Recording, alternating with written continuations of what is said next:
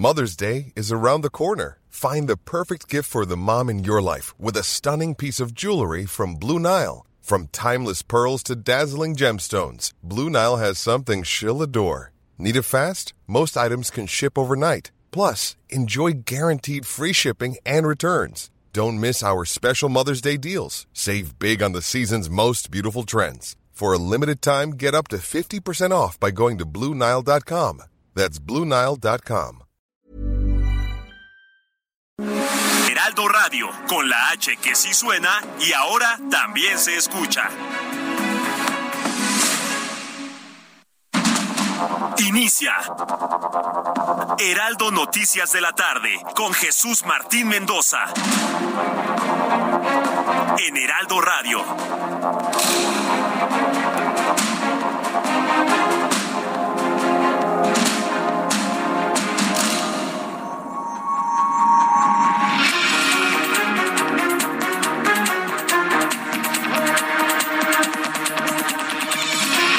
Son las seis de la tarde en punto, hora del centro de la República Mexicana. Bienvenidos, muy buenas tardes. Iniciamos el Heraldo Radio. Hoy es lunes, 18 de julio de 2022.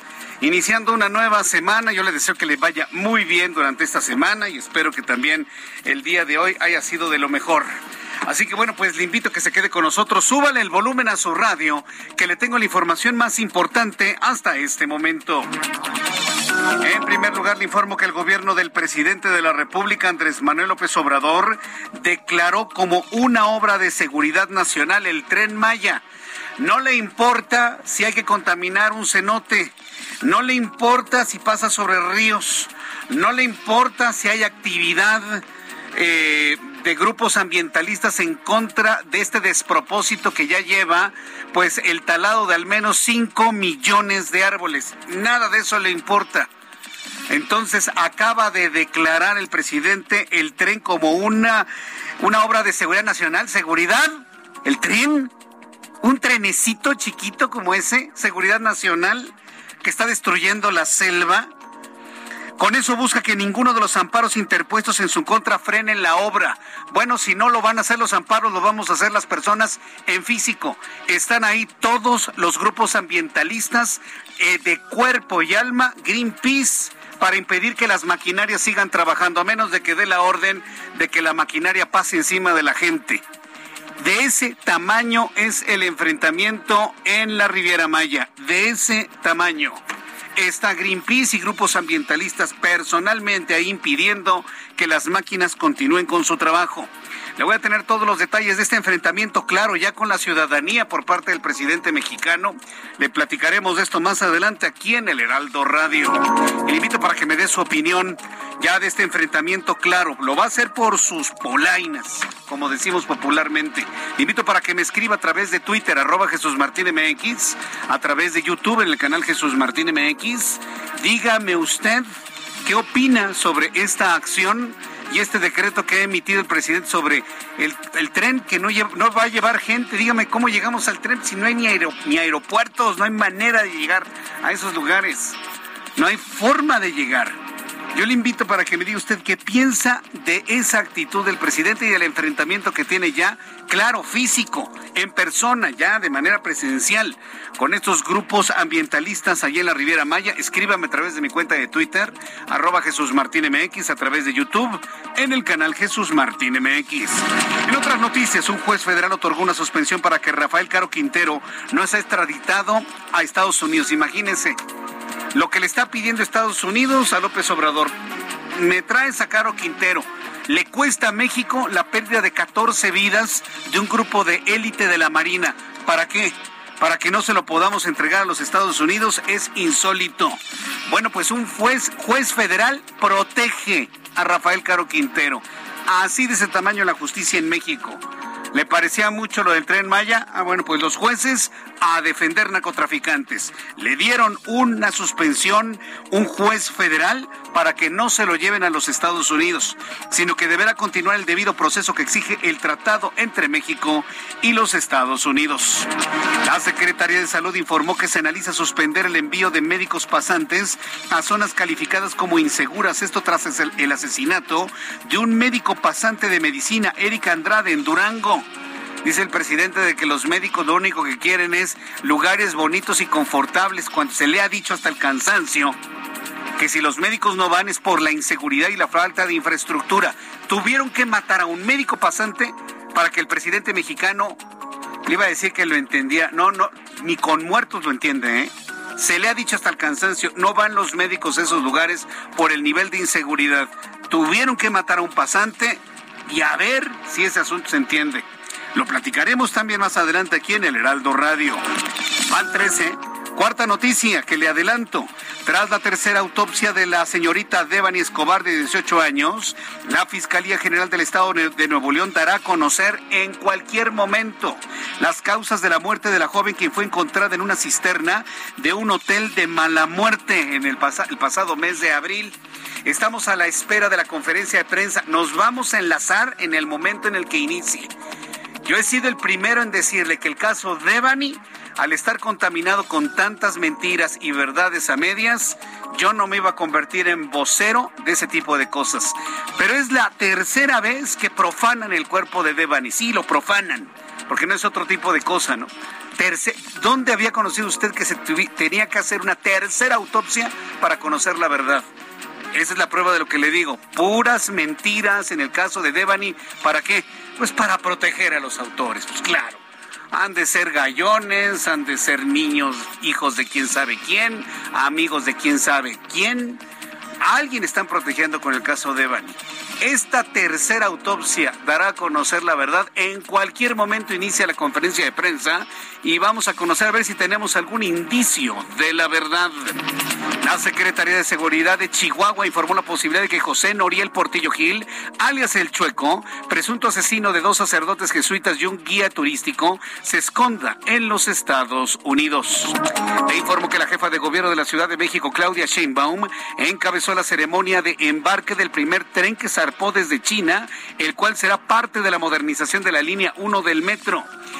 La noticia de todo esto es que es la primera vez que se compran trenes chinos.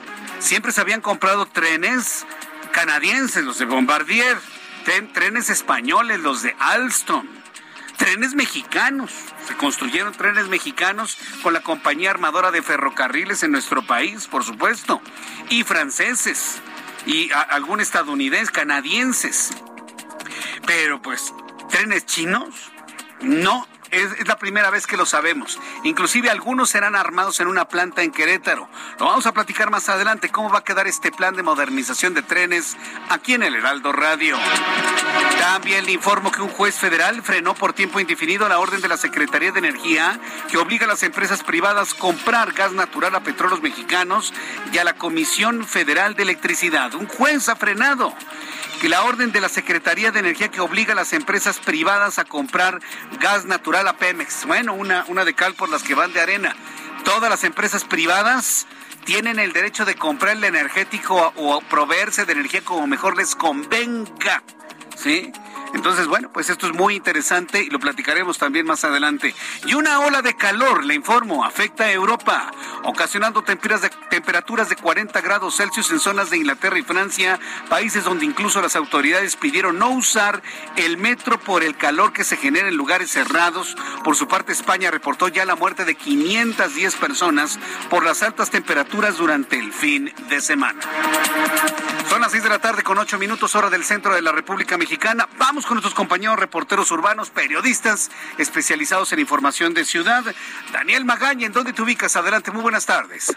¿Qué tal, Jesús Martín? Muy buenas tardes. Eh, bueno, pues con información vehicular para las personas que se incorporan de la zona de la calzada del Hueso hacia la zona del viaducto Tlalpan, ah, pues en estos momentos tenemos una circulación aceptable, algunas complicaciones viales en la zona pues de la calzada del Hueso, esto pues para poder cruzar la zona de Miramontes, pero a partir de aquí el avance mejora en dirección hacia la zona de Tlalpan. Sin embargo, bueno, pues tenemos información para quien se traslada de la zona del viaducto Tlalpan hacia la autopista México-Cuernavaca y es que la zona de Topilejo, tú recordarás, pues hay afectaciones de semanas pasadas por pues eh, las lluvias torrenciales fuertes que se han presentado algunos deslaves y bueno pues algunas personas pues se están manifestando porque bueno pues piden precisamente eh, estos afectados que sean pues ayudados por parte del gobierno, por la alcaldía también de Atlalpan, y bueno, pues así que hay que tomar esto en cuenta en la zona de la carretera federal hacia Cuernavaca, la autopista está abierta, pero bueno, pues las complicaciones se presentan en la zona de Topilejo para pues tomarlo en cuenta las personas que se trasladan hacia esta parte alta de Tlalpan. El reporte, eh, Jesús Martín, buenas tardes. Muchas gracias por la información, Daniel Magaña. Israel Lorenzana, qué gusto saludarte. ¿En dónde te ubicamos a esta hora de la tarde? Jesús Martín, muy buenas tardes. El gusto es mío. Esta vez estoy ubicado aquí en la zona del ex central Lázaro Cárdenas, a la altura de Avenida Juárez, su continuación la calle de Madero. Y bueno, pues aquí ya tenemos algunos asentamientos a consecuencia del lento cambio de luces en los semáforos. Para los automovilistas que vienen a través de Lázaro Cárdenas, desde la zona de viaducto a la altura de Fray Servando e Izazaga, bueno, pues hay que armarse de paciencia para superar este tramo con dirección hacia la zona de Garibaldi o más allá, hacia la zona del circuito interior.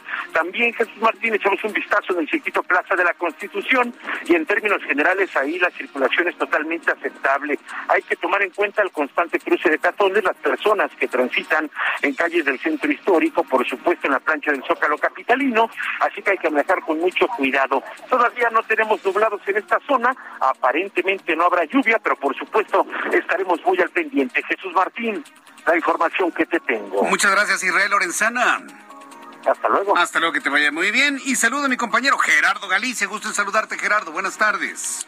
El gusto es nuestro, Jesús Martín. Excelente tarde. Y estuvimos recorriendo parte de la zona oriente de la capital. Lo hicimos a través de la calzada Remitis Tapalapa. Hemos encontrado un avance realmente difícil para nuestros amigos que dejan sobre todo atrás el eje 3 oriente y desean llegar a la avenida Tláhuac. Lo van a hacer completamente a vuelta de rueda. Habrá que armarse de paciencia y de preferencia buscar los carriles de la izquierda. El sentido pues está avanzando mucho mejor. El Remitis Tapalapa sí es opción para quienes se dirigen hacia la calzada de la Viga. Únicamente van a encontrar rezagos en semáforos, pero son mínimos. Y para nuestros amigos que van a utilizar el eje 3 oriente partiendo de la calzada de Ermitis Tapalapa hacia el viaducto. El avance es verdaderamente rápido, velocidad promedio cercana a los 50 kilómetros por hora. Los problemas están en el sentido opuesto, justo llegando a la estación del metro Coyuyo y a la altura del metro Escuadrón 201 y también llegando al eje 8 sur, la casa de Ermitis Tapalapa. Por lo pronto, Jesús Martín, el reporte, aún continuamos sin lluvia y seguimos muy pendientes. Correcto, muchas gracias por la información. Hasta luego. Hasta luego, mi compañero Gerardo Galicia. En cualquier momento vamos a entrar en comunicación con nuestros compañeros reporteros de ocurrir algo importante en todo el Valle de México. Son las seis de la tarde con 12 minutos y escucha usted el Heraldo Radio. Ramos, a mí no me vas a engañar. Aquí algo huele muy mal. Pues para que huela bien, llégale al 3x2 en todos los desodorantes, talcos y fragancias. Y además, 20% de descuento en lavadoras y secadoras. Con Julio, lo regalado te llega. Solo en Soriana. A julio 21. Aplican restricciones.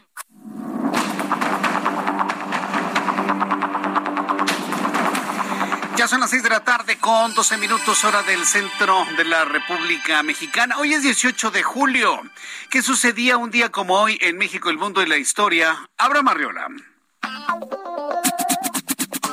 Amigos, bienvenidos. Esto es un día como hoy en la historia. 18 de julio año 64. Según otras fechas, porque acuérdense, aquí hay fechas a veces inexactas. Entre más nos alejamos, pues más inexacta a veces es la fecha. Porque dice que en el 64 comienza el gran incendio de Roma. Y acuérdense que esta fecha ya la habíamos retomado los días anteriores, pero pues recordamos que es por esto, ¿no?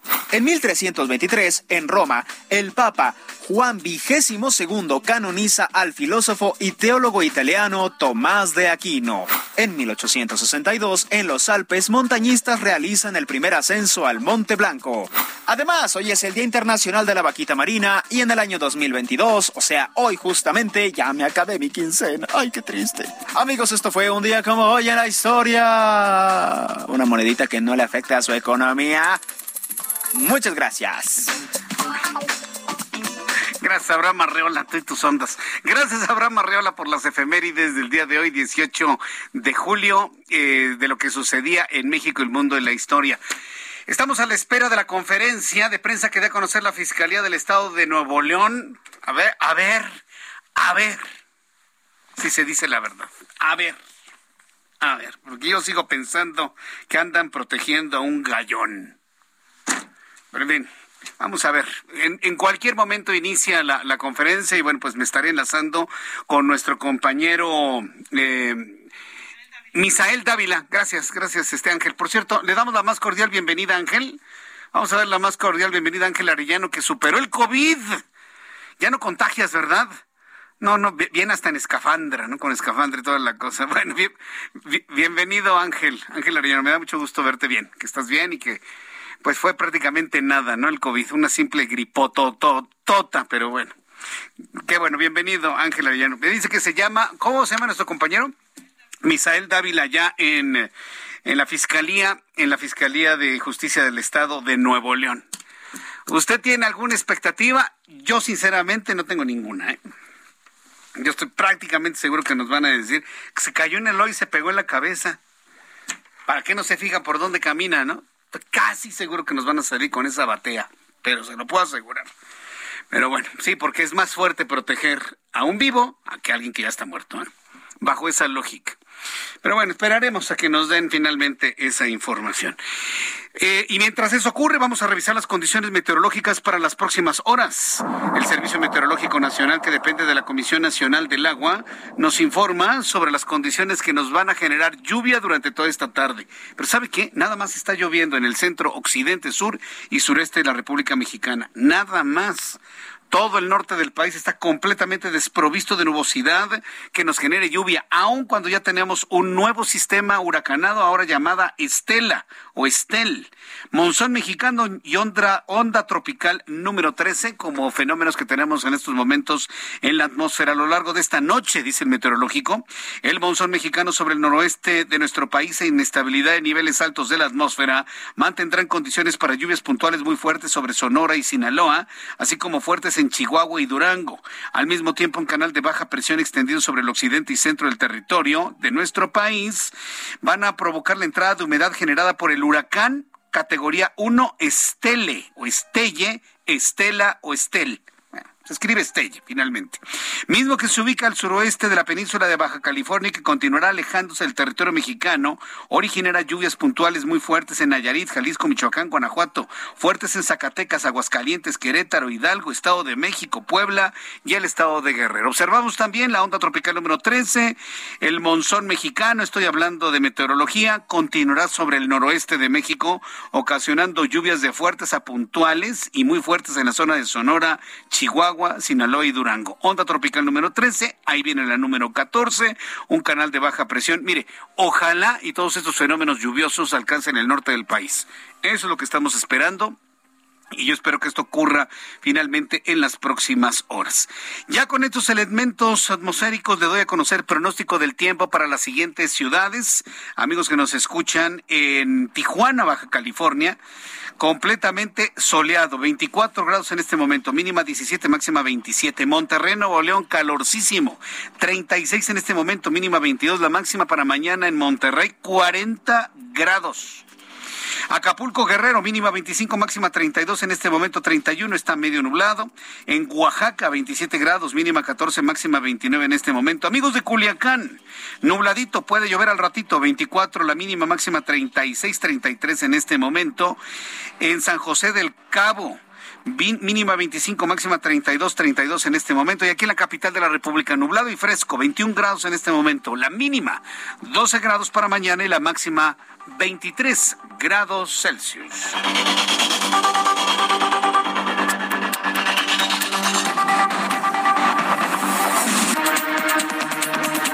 Ya son las 6 de la tarde con 18 minutos hora del centro de la República Mexicana. Qué caro le salió a México y qué caro le salió a este gobierno la detención de Rafael Caro Quintero. ¿Por qué detuvieron a Rafael Caro Quintero? Porque cuando lo liberaron en el 2013, lo liberaron porque había terminado su condena. Eso me lo explicó Gerardo Rodríguez. Había terminado su condena en México, pero le faltaba la condena en los Estados Unidos. Es decir, lo liberaron sin mandárselo a los Estados Unidos, sin extraditarlo a los Estados Unidos. Tiene que cumplir una condena también allá. Entonces, a partir de ese momento se convirtió en prófugo de la justicia. Lo liberaron recién, entró Enrique Peña Nieto al gobierno, nueve meses después, y se convirtió en prófugo de la justicia. Y luego, dos años después, en el 2015, el FBI lo colocó en eh, la lista de las personas más buscadas en todo el mundo.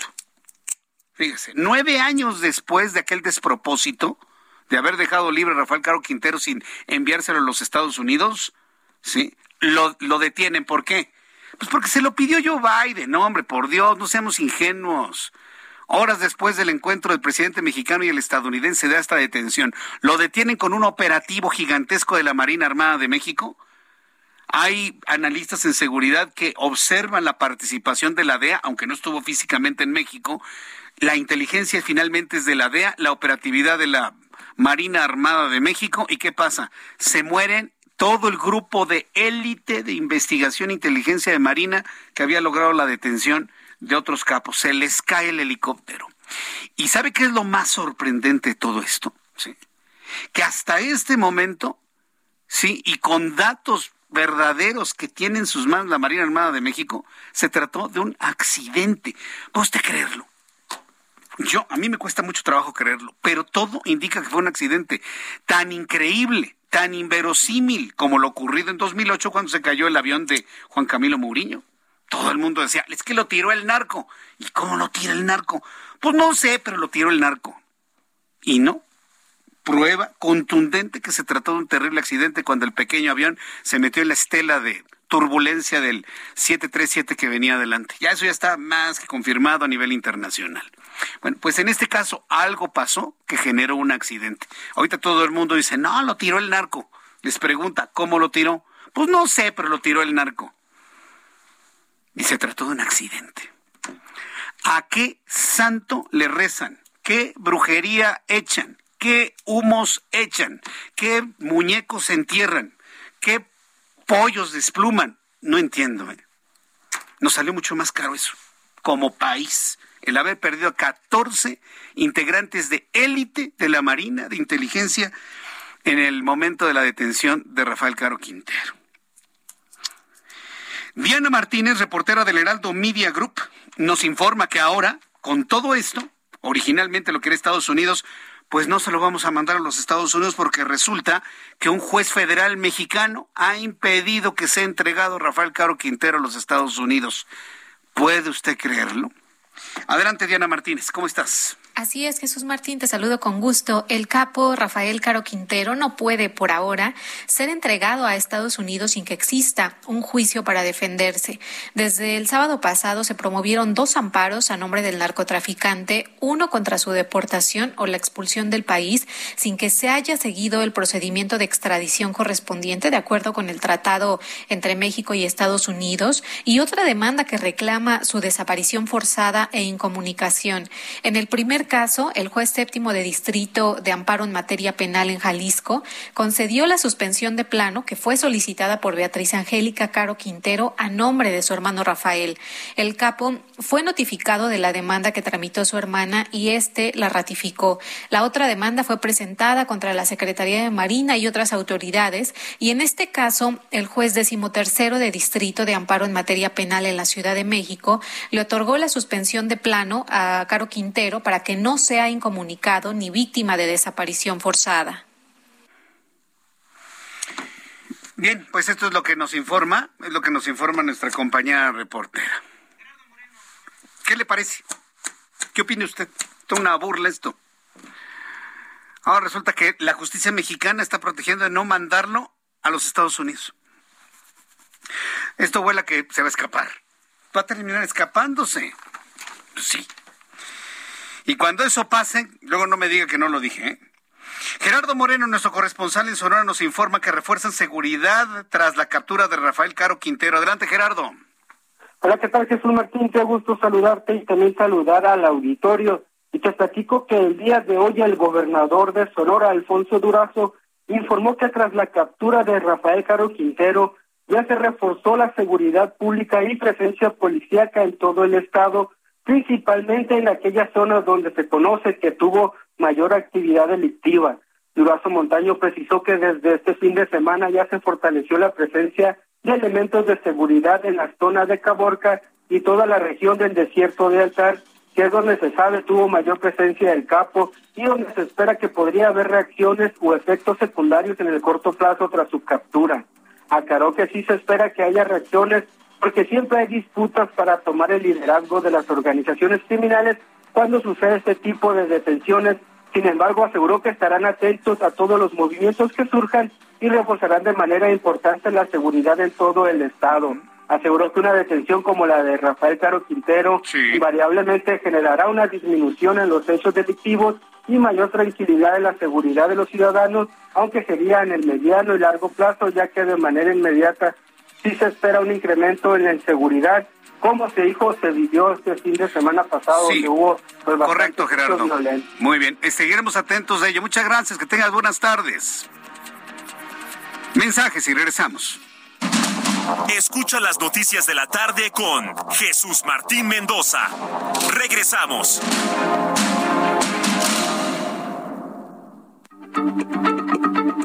Heraldo Radio, la H se lee, se comparte, se ve y ahora también se escucha.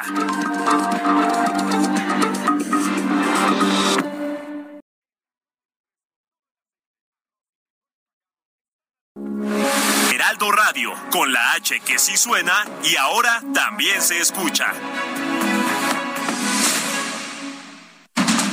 Continúa Heraldo Noticias de la tarde con Jesús Martín Mendoza.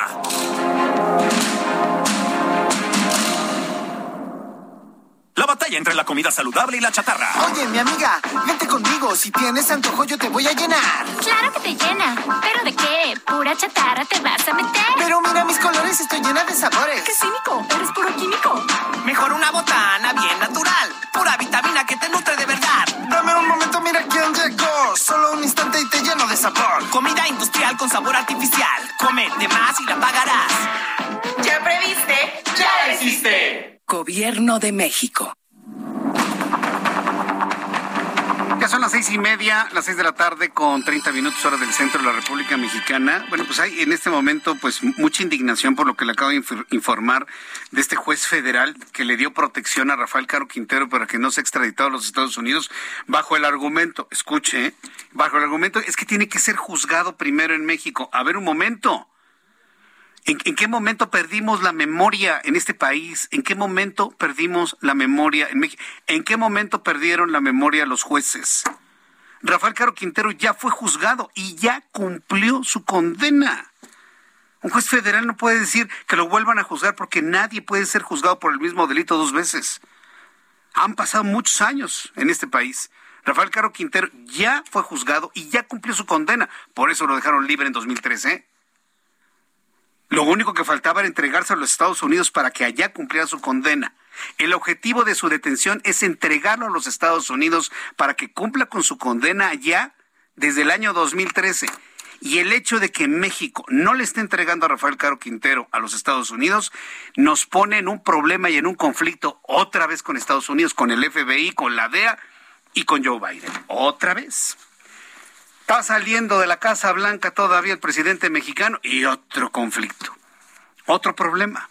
El único objetivo de atrapar a Caro Quintero es entregarlo a Estados Unidos a donde tope y quien salga involucrado. Y ahora resulta que lo están protegiendo para que sea juzgado otra vez por el mismo delito. Señores, ¿en qué momento hemos perdido la memoria? 6 con 32, las 6 de la tarde con 32 minutos hora del centro de la República Mexicana.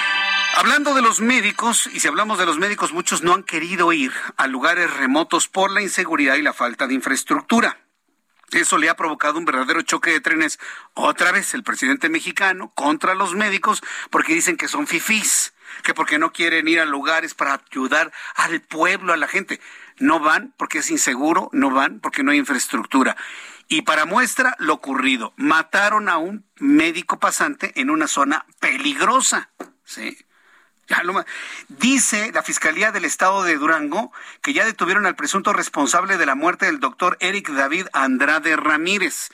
Pero pues eso no le va a devolver la vida al médico pasante. Ahí está la muestra de por qué muchos médicos no van a lugares peligrosos. Ignacio Mendíbil, nuestro corresponsal en Durango, nos tiene los detalles. Adelante, Ignacio.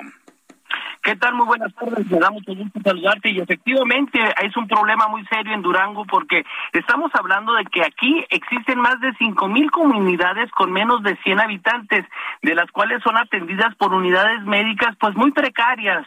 Tienen lo indispensable. Y como no hay médicos, pues mandan a los pasantes y son lugares muy peligrosos. El caso del Ejido El Diamante, donde suceden estos hechos, donde pues eh, previamente eh, se hacen menciones de que una doctora doctora fue la primera que recibió al a la persona que estaba herida y que inclusive le faltó al respeto, por eso entró a este eh, médico pasante a atender a este señor porque venía alcoholizado y bajo los influjos de alguna estupefaciente, quien eh, al estar este, curándolo pues se puso en bronca con otro de los que lo acompañaban, tal así que se hicieron de palabras, sacaron la pistola y mataron al, al, al médico. La situación se ha tornado difícil porque no solamente el detenido que es el probable responsable de este asesinato, José Florentino, pues hay otros cuatro por lo menos involucrados que ahorita la fiscalía está en persecución de los mismos, ya que se tienen algunos indicios, pero la secrecía de la investigación no nos eh, permite eh, hacer público más de los avances de esto. La comunidad médica ha estado muy molesta, el colegio de médicos y las universidades, y más esta universidad, la Autónoma de Durango, que se ha destacado por ser este pues muy participativa en todo lo que es eh, apoyar a los duranguenses y ahora con sus campos en casi todo el norte del país, pues eh, comprometida. Por eso el mismo rector eh, Martín Soriano, pues le exigió al gobernador que pusiera cartas en el asunto, que esta universidad retira a todo su personal que está haciendo prácticas profesionales o internado o servicios de todas las comunidades peligrosas para poderlos este, poner a disposición aquí en Durango o en Gómez Palacio, donde se supone que hay más eh, seguridad. Sin embargo, el mismo fiscal reconoce que en los hospitales de Durango no hay policías, no hay personal que resguarde los lugares. Y no es la primera vez que sucede que entren a rematar o que entren a violentar al personal médico. Así es que la universidad pública, que es la Universidad Pares del Estado de Durango, por medio de su rector, también retira a, a su personal médico que está haciendo prácticas de las comunidades más alejadas. Así es que la situación se complica porque ahora están solicitando al gobierno del estado para que hable con el gobierno federal, para que lo que es el servicio social pues tenga ya algunas modificaciones para poder garantizar que este tipo de profesionistas sean protegidos y no estén a expensas de la delincuencia y sin la supervisión de un médico residente ni que tenga lo necesario para poder salvar vidas. La situación de la salud ha sido precaria y ahora con los médicos molestos, pues un problema social que se ha hecho viral en las redes sociales y en los medios de comunicación por la muerte de este eh, pasante Eric David Andrade Ramírez y que sirva de ejemplo a nivel nacional de qué es lo que se tiene que hacer para proteger a los nuevos médicos que están buscando la vida y la salud de los mexicanos. Eso se ha dicho hasta el cansancio, pero pues hay un personaje que dice que no es cierto, que porque quieren los mejores lugares nada más. Bueno, estaremos muy atentos de ello. Ignacio Mendíbil, qué gusto saludarte aquí en el Heraldo Radio. Muchas gracias y estamos pendientes de la información. Que te vaya muy bien, hasta luego. Nuestro compañero corresponsal pues, nos habló ya de las declaraciones del rector de la Universidad Autónoma de Durango. Súbale el volumen a su radio. En la línea telefónica, el doctor Martín Gerardo Soriano, rector de la Universidad Autónoma de Durango. Doctor Soriano, gusto en saludar. Gracias, señor rector, por tomar esta comunicación. ¿Cómo le va, Jesús? Eh, buenas tardes. Nosotros impactados por la muerte del doctor Andrade, Andrade Ramírez, y usted ha dado, bueno, pues la instrucción para que los médicos pasantes sean retirados de las unidades donde no cuenten con las mínimas condiciones de seguridad. ¿Ustedes habían advertido un riesgo que ha desencadenado, o bueno, resultado en esto tan lamentable, señor rector? ¿Qué nos dice sobre ello? Mire, eh, estamos eh, eh, muy, muy, muy, muy molestos en la universidad. Estamos realmente toda la los estudiantes, maestros y toda la comunidad estamos eh, insatisfechos por por la inseguridad que tienen nuestros eh, alumnos o nuestros doctores que están haciendo el servicio social. Se lo manifestamos de manera muy fuerte al señor gobernador de que no estábamos de acuerdo porque los lugares donde ellos estaban haciendo su servicio creo que eh, eran comunidades muy aisladas, eran comunidades donde no tenían los mínimos elementos y donde también era una seguridad muy precaria. Entonces, bueno, pues tomamos la decisión, hablamos con él, con el secretario de salud y con el fiscal, que no íbamos a tolerar que no se dieran los resultados como los estudiantes lo estaban haciendo. Ellos se han manifestado el primero de ellos se manifestaron en la en las instalaciones de la feria, porque aquí en Durango, bueno, ahí eh, eh, está la Feria Nacional de Durango y se el sábado pasado se manifestaron, estuvimos con ellos apoyándolos, sí, después tuvimos una plática aquí mismo en la universidad con las autoridades, con el gobernador, sí, y, su personal, y eh, rápidamente ellos se movilizaron, ya tienen un presunto, nos comentaron que tenían un presunto responsable, sin embargo, bueno, pues en el transcurso de las horas sabemos que había otra persona ahí también, sabemos que ocho personas fueron las que los llevaron a, los jóvenes que después balearon a, a, Eric David y pues nosotros estamos muy inconformes, sí, eh, la decisión que se tomó primero de manera incondicional es retirar a todos nuestros alumnos que se encuentren en zonas de peligro, en zonas rojas, traerlos, acercarlos a la capital porque no es posible que ellos estén trabajando en condiciones que no que no corresponde a un ser humano. Cierto que ellos son apóstoles casi de, de la salud, sin embargo, pues no no no es posible que nosotros a un alumno lo mandemos a tener un riesgo de esta naturaleza. Entonces, ellos eh, están trabajando muy fuerte.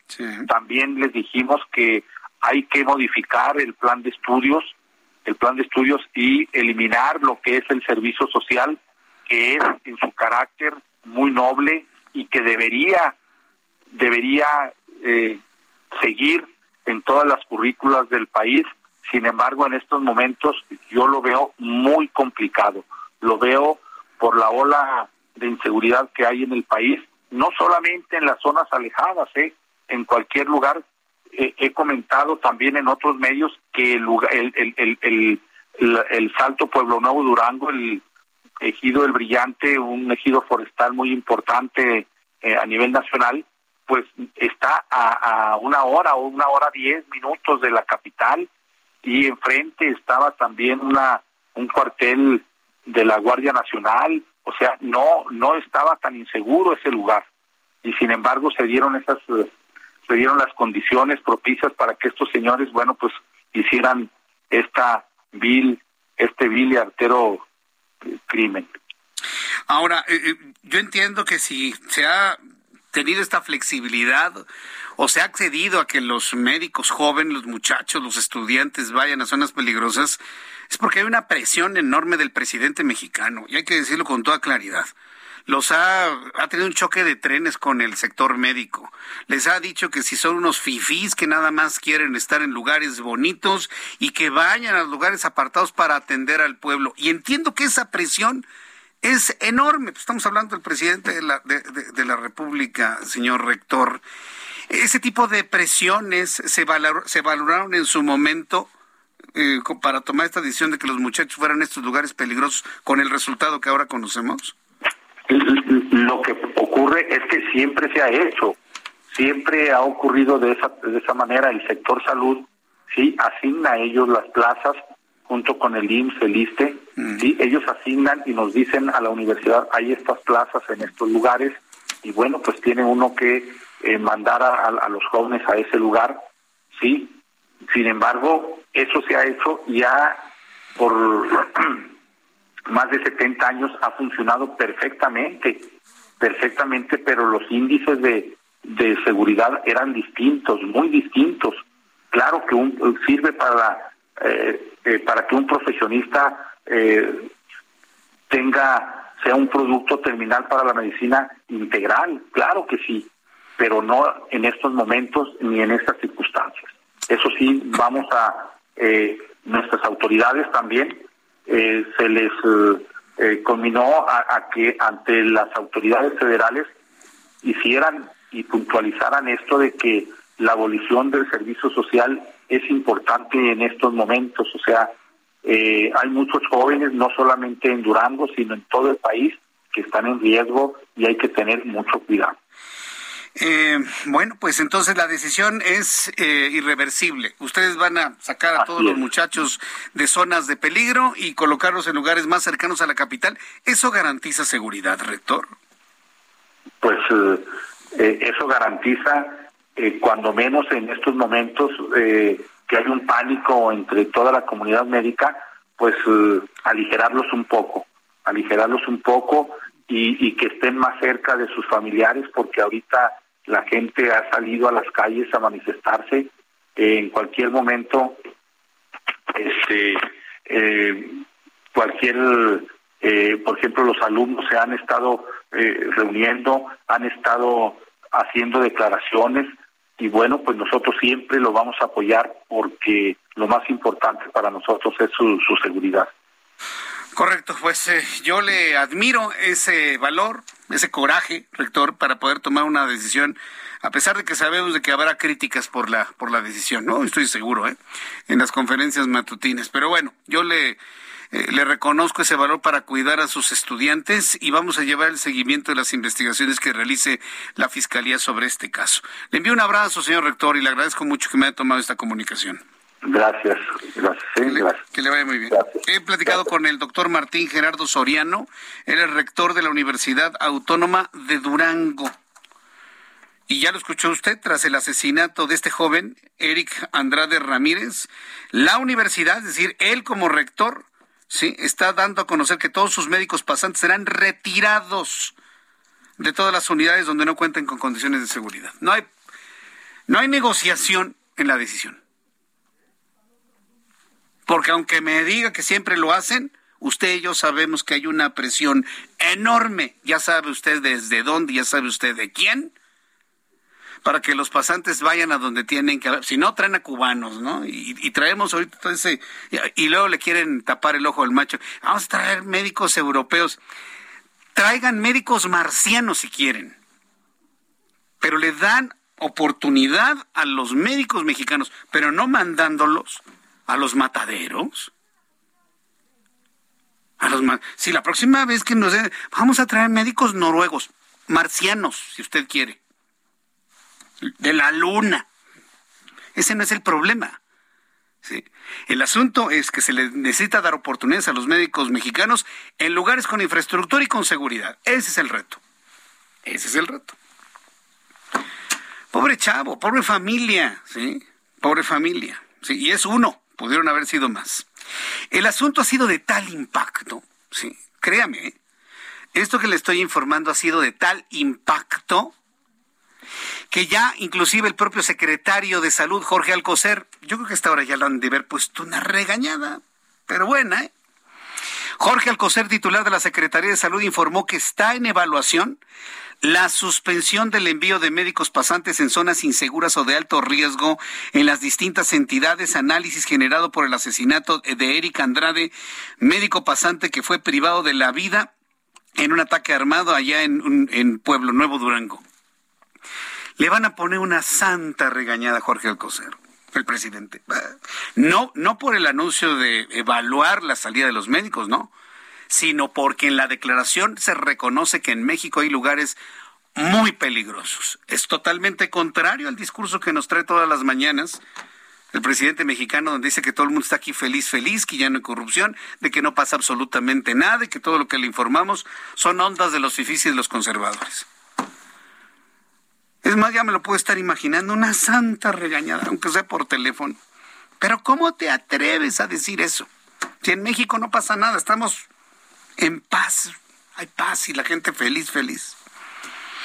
Pues eso fue lo que dijo Jorge Alcocer. Están analizando, están evaluando la suspensión del envío de médicos pasantes en zonas inseguras o de alto riesgo en las distintas entidades, análisis generado por el asesinato de este joven. El secretario de Salud indicó que por el momento los médicos pasantes deberán cumplir con la encomienda porque no se puede privar a la población de la atención a la salud. Por supuesto que no. No se puede privar a la, sociedad, pero por lo menos los egresados de la Universidad Autónoma de Durango salen inmediatamente del lugar porque así lo está determinando el rector de la UNAM. Punto. Por eso le digo al rector que es un hombre valiente. Porque ante este tipo de cosas, ante este tipo de, de situaciones, los van a seguir presionando. Los van a seguir presionando. Son las seis con cuarenta y ocho hora del centro de la República Mexicana.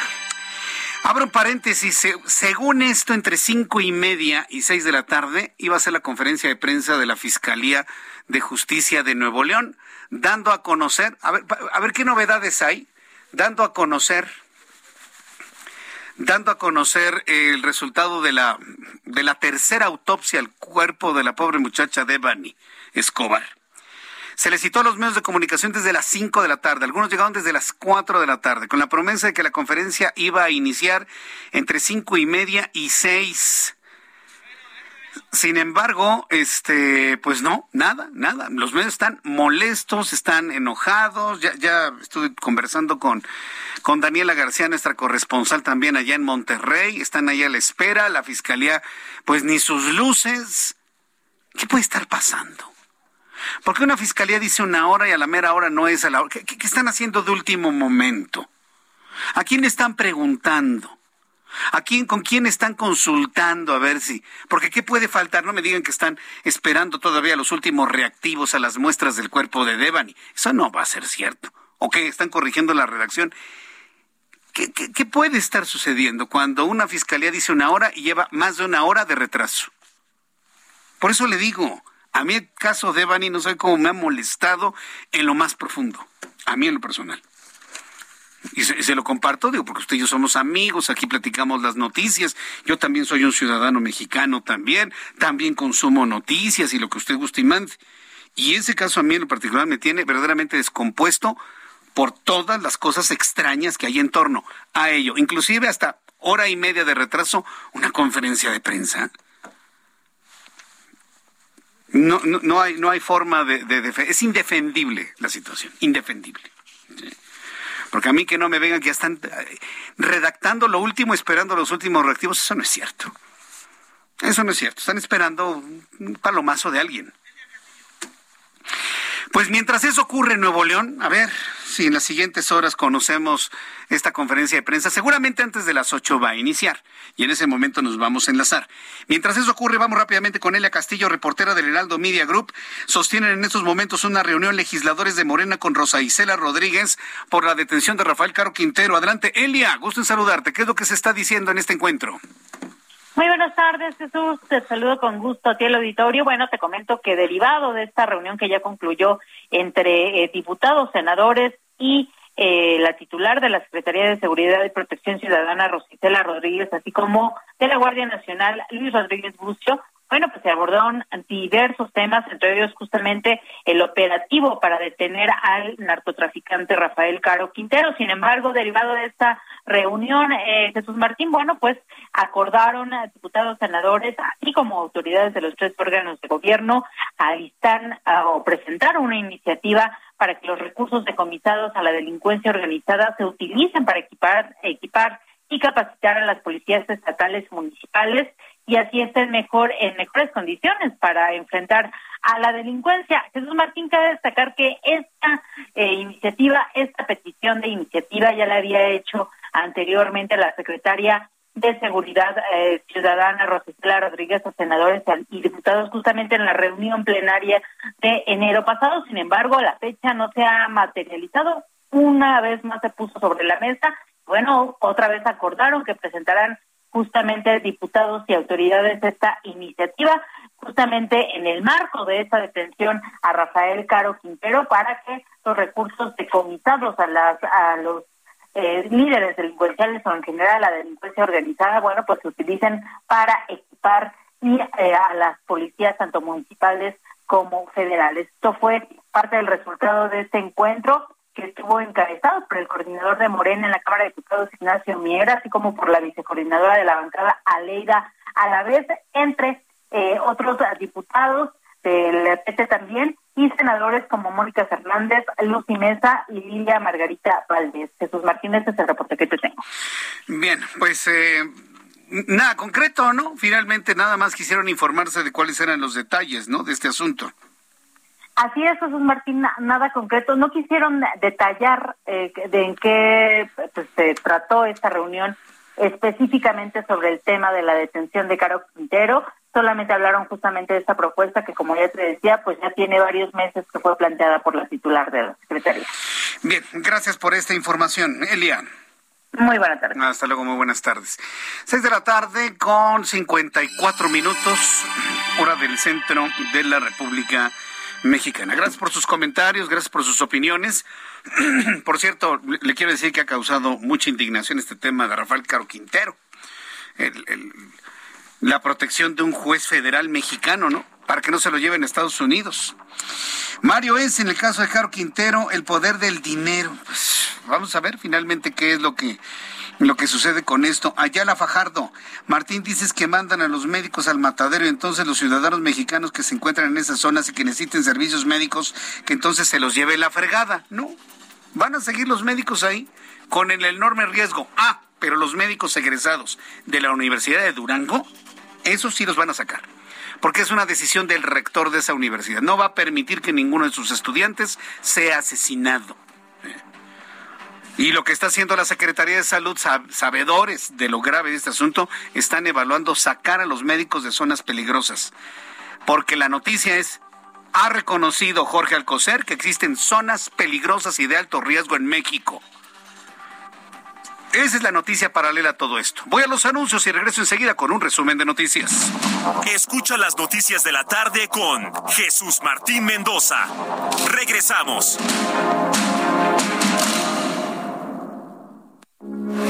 Heraldo Radio 98.5 FM, una estación de Heraldo Media Group. Transmitiendo desde Avenida Insurgente Sur 1271, Torre Carrachi, con 100.000 watts de potencia radiada. Heraldo Radio, la H que sí suena y ahora también se escucha.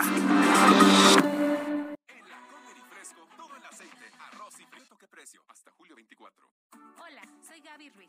Cuando Cielito Querido Café se puso en contacto con... Heraldo Radio, con la H que sí suena y ahora también se escucha. Continúa Heraldo Noticias de la tarde con Jesús Martín Mendoza.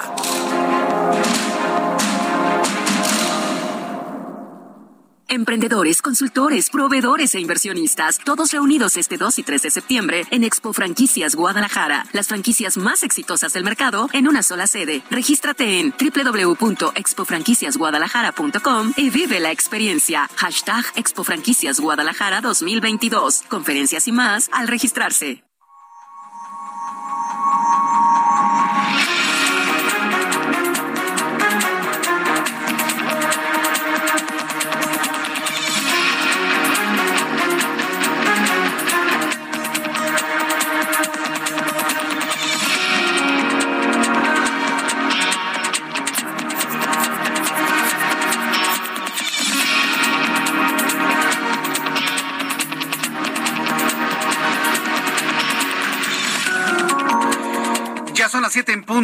19 horas en punto, hora del centro de la República Mexicana.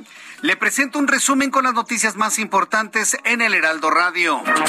Estamos a unos instantes del inicio de la conferencia de prensa de la Fiscalía de Justicia del Estado de Nuevo León, que dará a conocer, ya en estos minutos, va a dar a conocer los resultados de la tercera autopsia practicado al cuerpo de la joven Devani Escobar y conocer de una vez por todas las razones por las cuales perdió la vida. Así que si tenemos el audio, vamos a empezar a escuchar en estos momentos. Ya finalmente este, inicia este tercer informe para esclarecer pues lo que pasó con la señorita Devani. Así que en unos instantes, ya en este momento, pues el, fiscal y los integrantes de esta mesa han tomado ya sus posiciones y están, estamos a minutos, a minutos de, de que inicie esta importante conferencia mediática, ¿eh? o sea, importante porque es muy mediático. Fue, ha sido tan, tan comentado el caso Devani, ha sido tan comentado el, el caso Devani. Está el padre de Devani precisamente entre los eh, presentes en este lugar. Y bueno, pues vamos a escuchar en unos instantes, eh, vamos a escuchar en, en, estos momentos finalmente lo que se va a dar a conocer sobre, sobre este caso. Así que lo vamos a tener en unos instantes más. Bueno, en cuanto lo tengan me avisas, ¿no? Por favor, para tener precisamente, ¿ya lo tenemos? A ver, vamos a escuchar lo que en estos momentos se está dando a conocer. Y don Euronio Costaldúa, padre de Devan y Susana Escobar Basaldúa. Señoras y señores, conforme a la indicación del presidente de la República, Andrés Manuel López Obrador, y la secretaria de Seguridad y Protección Ciudadana, Rosicela Rodríguez Velázquez, hemos venido dando seguimiento a la colaboración interinstitucional que hemos venido desarrollando el Gobierno de México con la Fiscalía General de Justicia del Estado de Nuevo León y con la propia Comisión Ejecutiva de Atención a Víctimas, que tiene la representación de las víctimas indirectas, en este caso los padres de Devani. Y en ese sentido, desde el pasado 13 de mayo. Estamos escuchando a Ricardo Mejía, quien es el subsecretario de Seguridad Pública, dando precisamente inicio a esta conferencia en donde se va a dar a conocer el resultado de la autopsia, de la autopsia, la tercera, imagínese, practicada al cuerpo de Devani. Así que bueno, pues en unos instantes más voy a continuar con esta información para que de alguna manera, bueno, pues conozcamos la verdad de los hechos.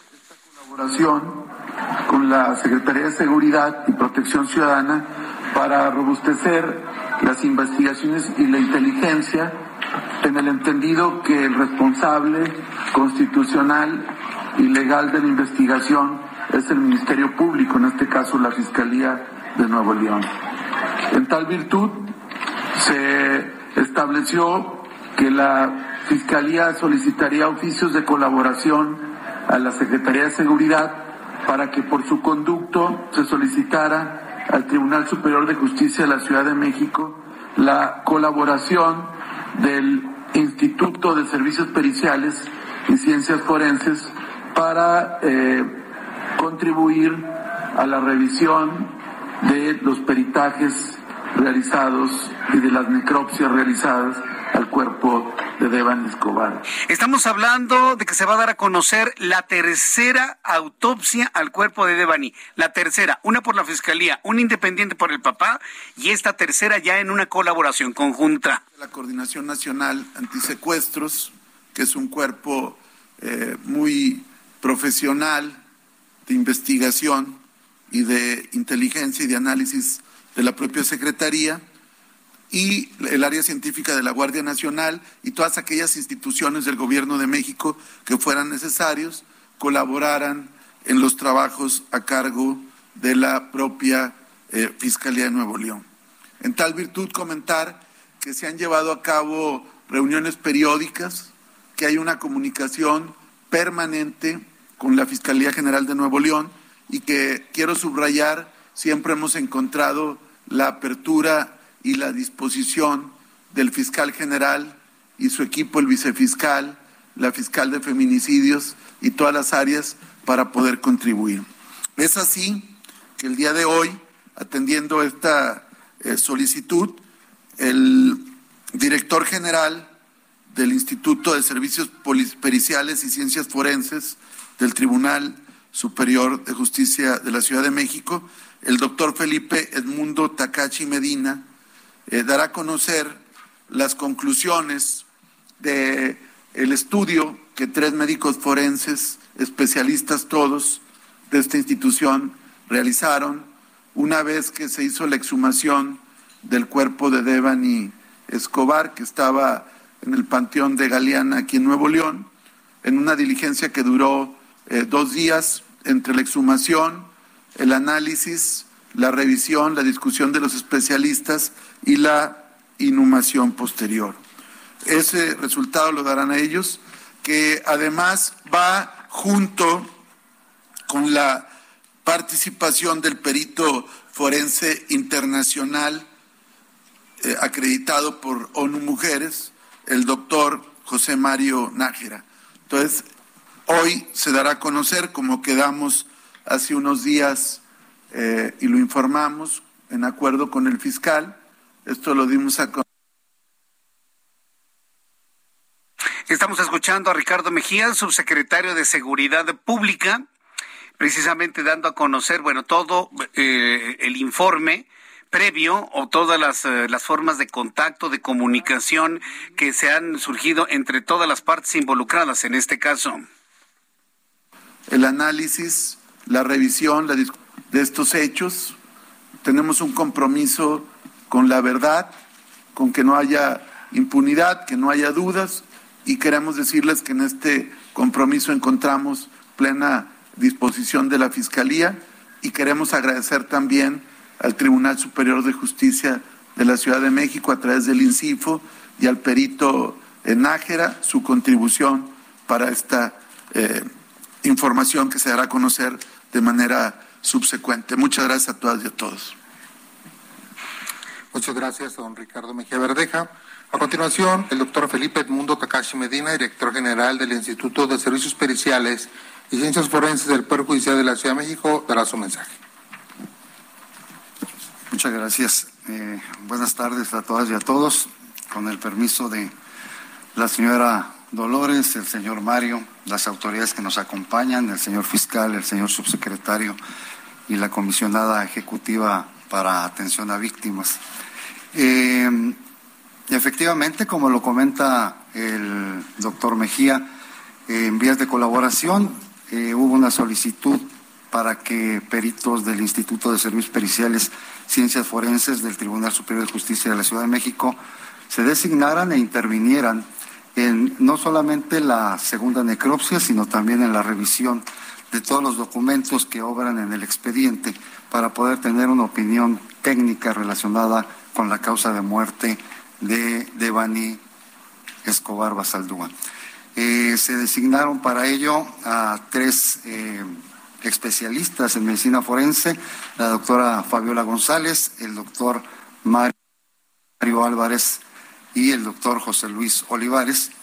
Y los acompañó el experto de Guatemala, el doctor Nájera Ochoa. En base a esta revisión y en base al estudio y procedimiento de necropsia, más los estudios complementarios que se efectuaron, se pueden llegar a las siguientes conclusiones. La primera de ellas es que se tienen los elementos suficientes necesarios para establecer que la causa de muerte de Devani Susana Escobar Basaldúa se debió a una asfixia por sofocación en su variedad de obstrucción de orificios respiratorios. La segunda conclusión es que el intervalo postmortem que se estableció en base a los hallazgos macroscópicos, los signos cadavéricos, es de tres a cinco días a partir de la localización de la víctima. La tercera conclusión es el hecho de que no se encontró ninguna evidencia, ningún tipo de lesión, hallazgo que pudiera sustentar violencia sexual. Y la última es que se descarga por completo la posibilidad de una asfixia por sumersión. Esas son las cuatro conclusiones a las que llegaron los tres médicos forenses del Instituto de Servicios Periciales y Ciencias Forenses, avaladas también por el doctor Nájera Ochoa, que como bien dijo el señor subsecretario, un perito experto en medicina forense avalado por la ONU. Eso sería todo lo que tendría que comentar. Muchísimas gracias. Bien, pues acaba de dar la noticia en el sentido de que no murió por un golpe en la cabeza, como se había dicho sino que murió por inmersión, pero por, sumersión. O sea, que se ahogó, pues. O sea, entiéndame, se ahogó. Vamos a escuchar lo que dice Gustavo Adolfo Guerrero Gutiérrez, fiscal general de justicia del Estado de Nuevo León. Causas de la muerte, le vuelvo a repetir, asfixia por sofocación. Eh, sucedió tres a cinco días antes de localizado el cuerpo. Eso lo ubica en la misma noche en la que desapareció. No hay evidencia de violación sexual y se murió por una asfixia por sumersión, es decir, se ahogó. Vamos a escuchar al fiscal. Para realizar la práctica forense que se ha concluido. Por supuesto, nuestro agradecimiento a Ricardo Mejía Bardeja subsecretario de Seguridad Pública de la Secretaría de Seguridad y Protección Ciudadana del Gobierno Federal, por su estrecha colaboración en esta tarea de concretar el estudio, estudio forense que hoy se presenta. De igual forma, agradezco al señor gobernador Samuel eh, García Sepúlveda su interés y colaboración en esta investigación. Asimismo, agradezco al doctor Felipe Eduardo Takashi Medina, director del Instituto de Servicios Periciales y Ciencias Forenses del Poder Judicial de la Ciudad de México, por el estudio realizado en cooperación institucional. Nuestro sincero agradecimiento por el acompañamiento de la maestra Marta Yuridia Rodríguez Estrada, comisionada ejecutiva nacional de atención a víctimas.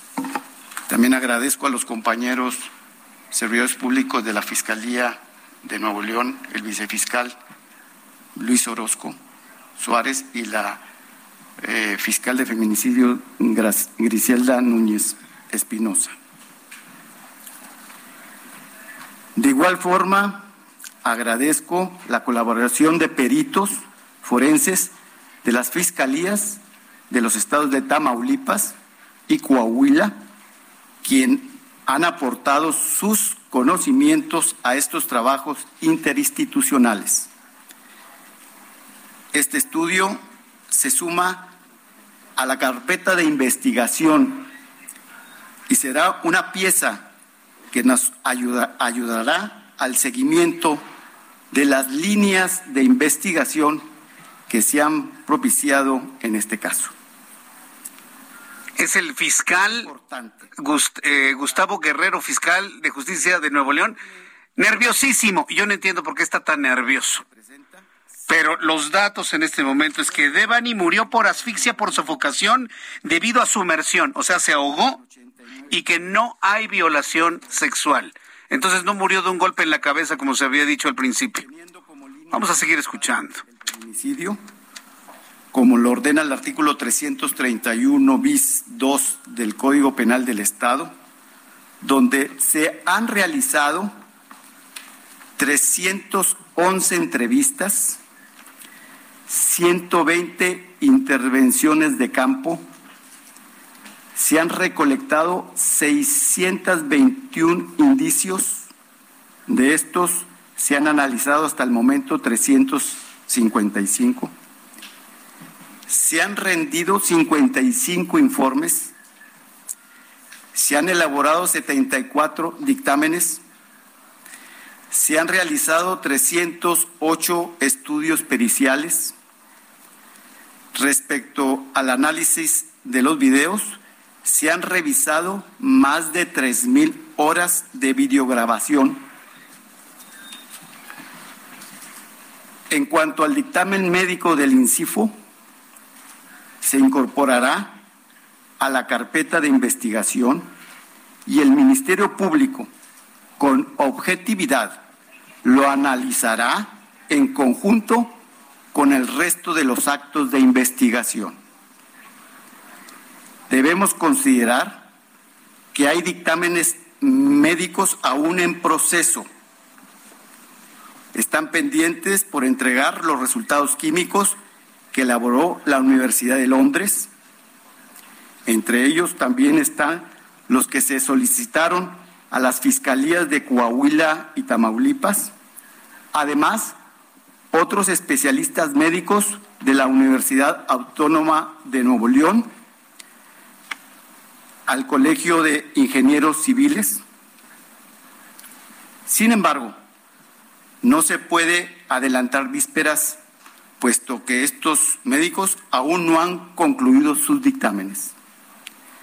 También están pendientes estudios de cinemática de caída, toxicológicos, de grafoscopía, de grafología, entre otros.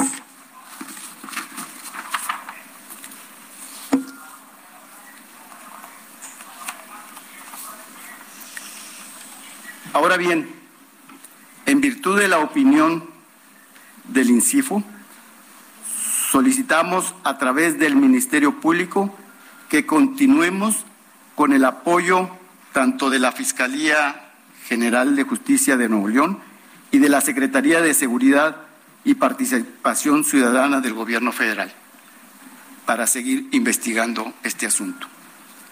En efecto, para agotar todas las líneas de investigación, atenderemos con cuidado la teoría planteada por el INCIFO, es decir, la asfixia por sofocación.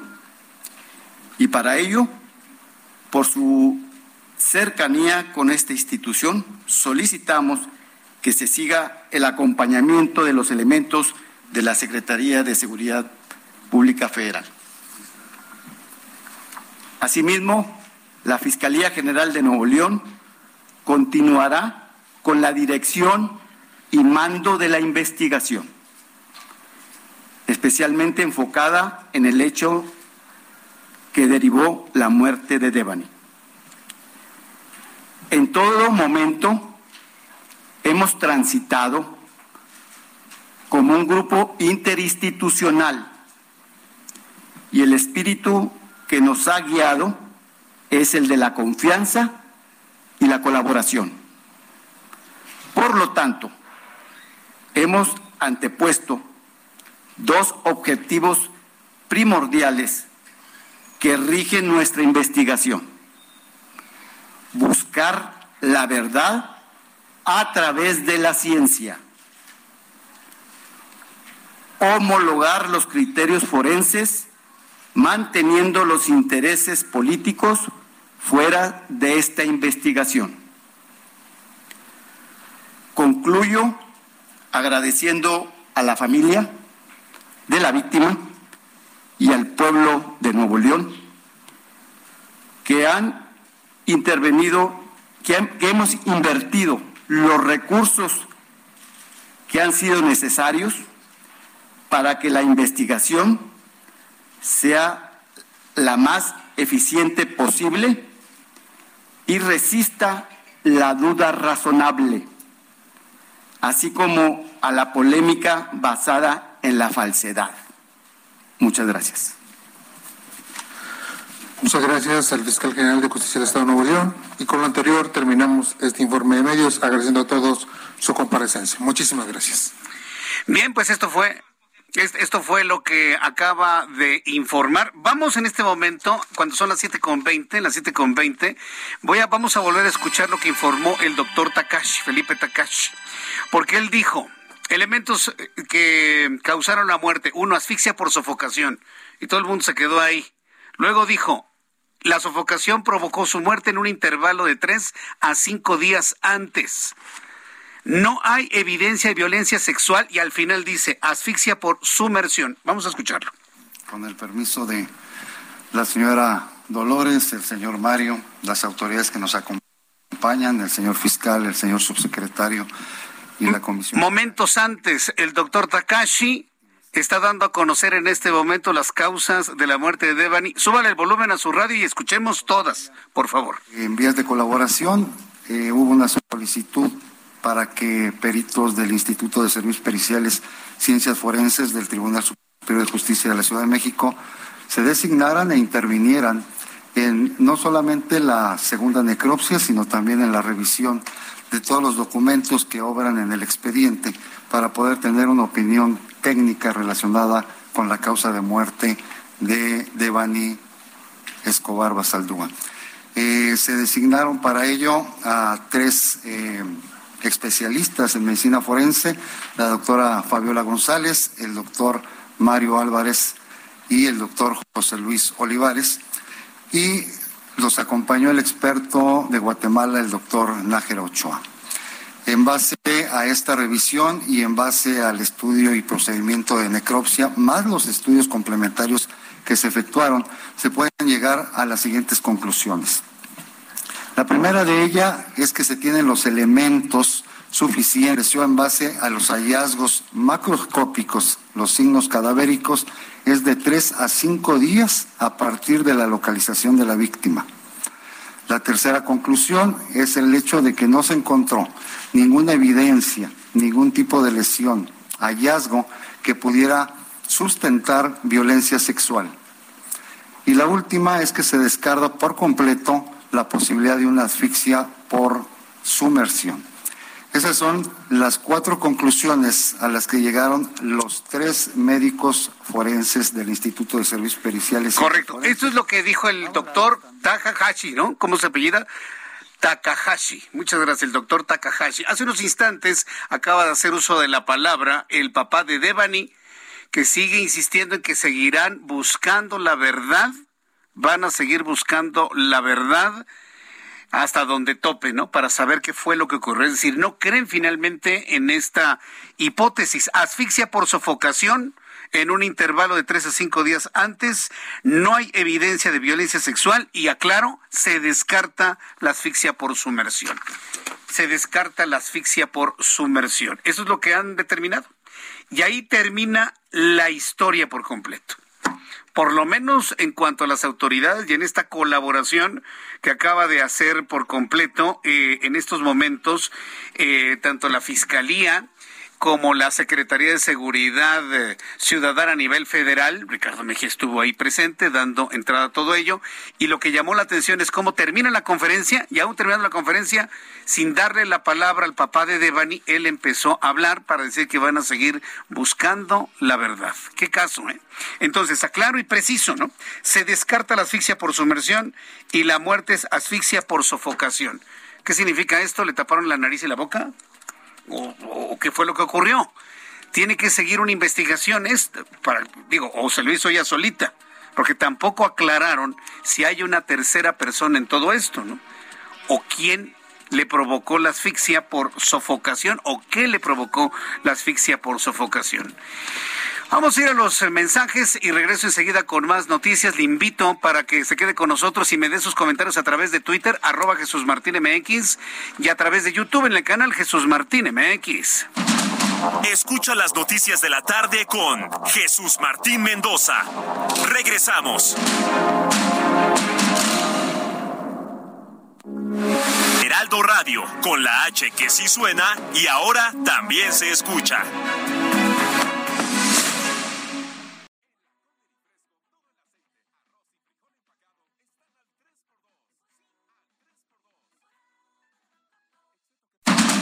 Continúa Heraldo Noticias de la tarde con Jesús Martín Mendoza.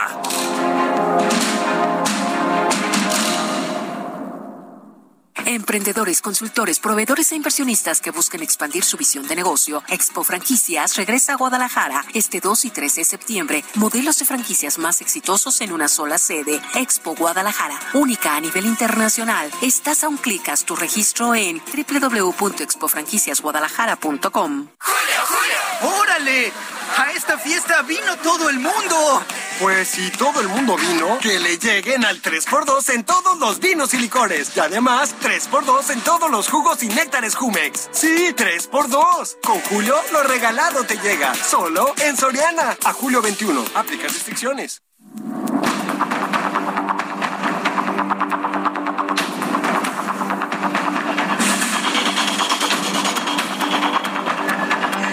Las 7.31, las 7.31 hora del centro de la República Mexicana. Mire, pues todo, las, todo el tiempo que no abordamos el tema de Devani, pues hoy lo invertimos, ¿no? Prácticamente la, la, la tercera mitad, la tercera parte de nuestro programa, ¿sí? si lo dividimos en cuatro, en cuatro medias horas, pues prácticamente se lo dedicamos completo, ¿no? Eh, yo le invito para que usted participe en mi cuenta de Twitter, arroba Jesús Martín MX, porque evidentemente el papá de Devani no cree la hipótesis, no la cree, porque hay muchas preguntas, ¿no? Si Devani murió por sofocación, asfixia por sofocación, ella se la hizo solita, se la hizo solita al caer dentro de un pozo, o alguien le tapó la nariz y la boca. Jamás informan si Devani tenía en sangre alcohol o drogas.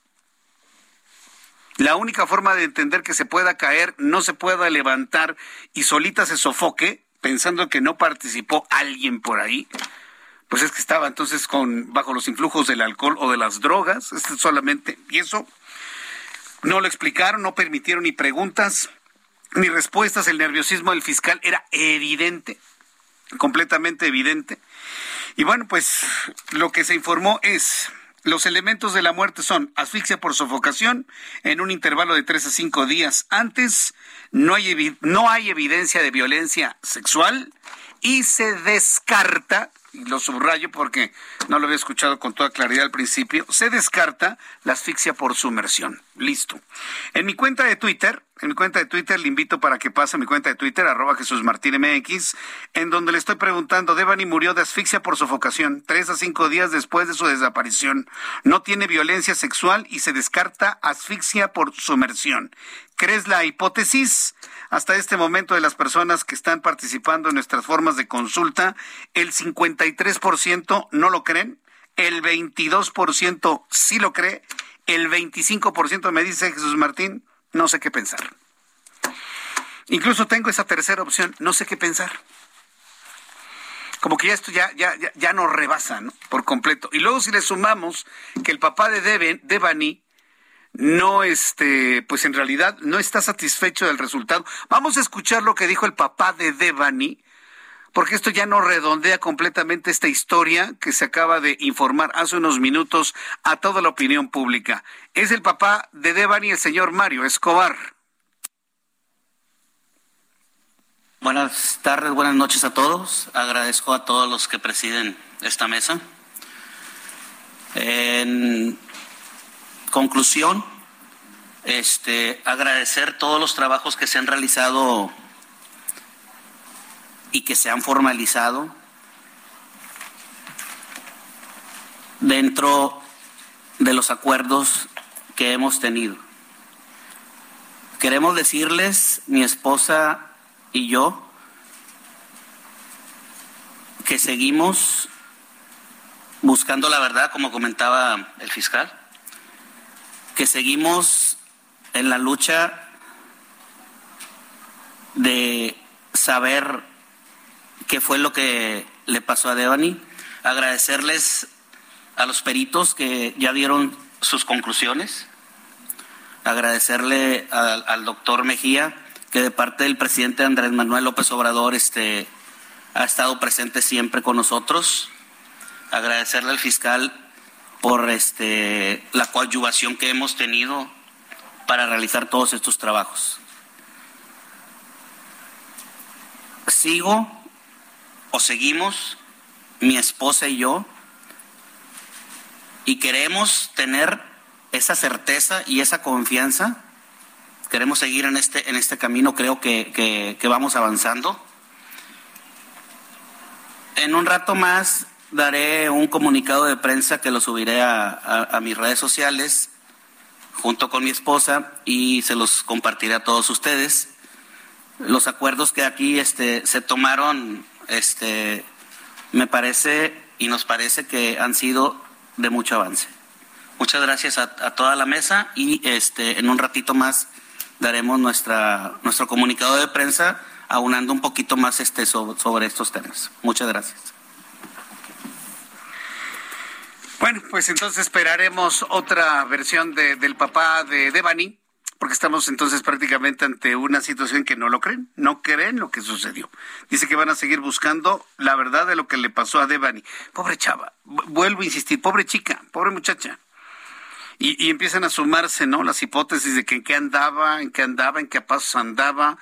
Dice, eh, en, conferencia de, banqueta hace unos instantes dice don Mario que está conforme con las conclusiones, pero que va a dar a conocer una conferencia en unos instantes. Yo le invito para que participe en esta encuesta que lo, lo, único que busca es tomar temperatura de cómo está recibiendo esta noticia la opinión pública, sobre todo porque han pasado tantas semanas tantas semanas con el mismo asunto, eh, nos ha provocado indignación, tristeza, molestia, eh, inclusive, mire, ya hay algunas personas que me dicen, Jesús Martín, no caigas en el garlito, es una cortina de humo para evitar hablar de los de los 14 marinos muertos. Mire, no puede ser una cortina de humo porque esta conferencia de prensa se anunció desde antes de que murieran los marinos, ¿eh?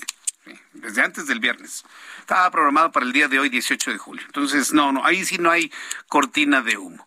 Todo depende si los medios nos clavamos en esto y no dejamos de hablar de ello y se nos olvida la inflación y se nos olvida el dólar y el precio de la gasolina y los asaltos en las carreteras y, la muerte de los 14 marinos y que un juez federal está protegiendo a Rafael Caro Quintero. Obviamente no nos vamos a olvidar de todo ello que ya le informé. Pero esto creo que ya sienta pues prácticamente el, el, el cierre de esta historia. Por más que el señor Mario quiera dar conferencias de prensa y demás, yo en la conferencia de prensa a mí lo que me dio personalmente mucho dolor, como dijeron, gracias, hasta aquí la conferencia, adiós. Y el papá de Devani tuvo que acercarse al micrófono él solo. Señores, no se vayan, quiero hablar. Seguramente le dijeron, usted no va a hablar. Nada más va a ser el subsecretario Mejía, el doctor y el fiscal. Y se acabó, ¿no? ¿Qué me decías? Ah, vamos a lo siguiente. Pues sí, vamos a lo siguiente, ¿no? Finalmente esperaremos a ver qué es lo que publica don Mario, pero prácticamente ya esta historia está aterrizando y va a quedar en eso. Murió por sofocación. ¿Qué la sofocó? Ah, pues ahí sí, quién sabe, Jesús Martín. Pues quién sabe. ¿eh? Murió por asfixia de sofocación. ¿Y quién la sofocó o qué la sofocó? No, pues, ¿Tenía drogas en su cuerpo? No, quién sabe. ¿Tenía alcohol en su cuerpo? No, pues quién sabe. ¿Tenía marcas en el cuello? No, pues quién sabe. ¿Se da cuenta todas las preguntas que no se contestaron? Bueno, en otros asuntos, Javier May, director general del Fondo Nacional de Turismo Fonatur, informó que los trabajos del tren Maya ya no están a cargo de Fonatur, sino de la Secretaría de Gobernación y la Secretaría de Seguridad, así como Protección Ciudadana, porque se considera ya un asunto de seguridad nacional. El tren Maya es un asunto de seguridad nacional. Hágame usted el favor. Agregó que en la sesión del Consejo de Seguridad determinaron que es una obra de seguridad nacional por las vías férreas y que los interesados Segov y Secretaría de Seguridad Ciudadana determinaron que la obra debe reiniciarse. Están en el lugar, pues todos los grupos ambientalistas que usted quiera. Tendremos escenas como las de la Plaza de Tiananmen, donde se pongan las personas así frente a las máquinas que van tirando millones de árboles, así para que no pasen. Pues finalmente ya lo veremos. Vamos a escuchar a Javier May como pues anuncia, ¿no? Que a pesar de todo, a pesar de todo, la construcción de ese tren va a continuar. Es en la sesión del Consejo de Seguridad determinaron que es una obra de seguridad nacional por las vías férreas y que este el eh, los interesados, que es, la Secretaría de Seguridad Pública y este, la Secretaría de Gobernación, fueron los que determinaron que, la obra se inicie nuevamente. ¿No se, no se violenta? No, ninguno, ninguna, ningún, no, no se le violenta ningún amparo, nosotros no, no intervenimos, no, no, no es Fonatur quien este, convocó o que está llevando la obra, la está llevando este, la Secretaría de, este, de Gobernación y, y, este, y la Secretaría de Seguridad Pública. Bien, pues esto es lo que finalmente sucede con el famoso tren. ¿Qué van a hacer los ambientalistas? Le digo, ya, ya le puse ahí alguna escena. Se van a poner frente a las máquinas que van tirando los árboles, entregando el cuerpo y alma para detener la construcción del tren. Tengo en la línea telefónica Guillermo de Cristi, ambientalista, integrante del colectivo Sélvame del Tren. Guillermo de Cristi, gusto en saludarlo. Bienvenido al Heraldo Radio. ¿Cómo están? Buenas noches, muchas gracias por el espacio. ¿Perdieron esta batalla ya contra el tren Maya?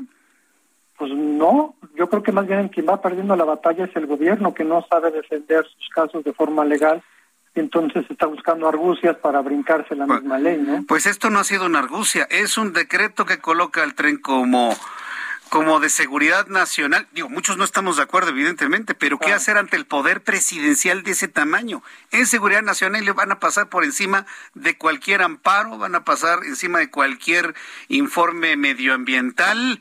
Me pregunto si van a pasar por encima de ustedes. Pues no lo sé, ya nos estaremos viendo en el trecho. Eso es lo que yo estaba yo preguntando. Vamos a ver escenas en donde con el cuerpo en persona, van a estar frente a las máquinas impidiendo que continúen. ¿Cómo, lo van a hacer? Pues tendremos que hacer lo que tengamos que hacer hasta ahorita. Vamos pronto, en un par de días, estamos tomando algunas decisiones, nos estamos organizando.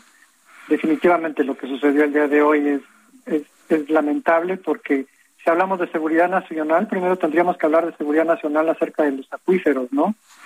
Estamos en una gran crisis de, en el norte que no tienen agua y es realmente un tema de seguridad nacional y aquí estamos haciendo obras que pueden vulnerar los acuíferos, ¿no? El acuífero de la península de Yucatán. Entonces, pues vamos a defenderlo, vamos a defenderlo. Si tenemos que tomar el trecho, si tenemos que ponernos enfrente de las máquinas, pues lo tendremos que hacer, ¿no? La gente tiene que empezar a darse cuenta que las acciones del gobierno no necesariamente están eh, hechas para proteger a la gente. Y esta obra no está diseñada para la gente, ni para proteger a la gente, ni por más que se le quiera banderar de que es una obra eh, que, está apoyando a, la gente y su, desarrollo, ¿no? Eh, hemos dado todas las razones técnicas y legales para que la obra no continúe por donde está yendo en el tramo 5, pero parece ser que no queremos entender.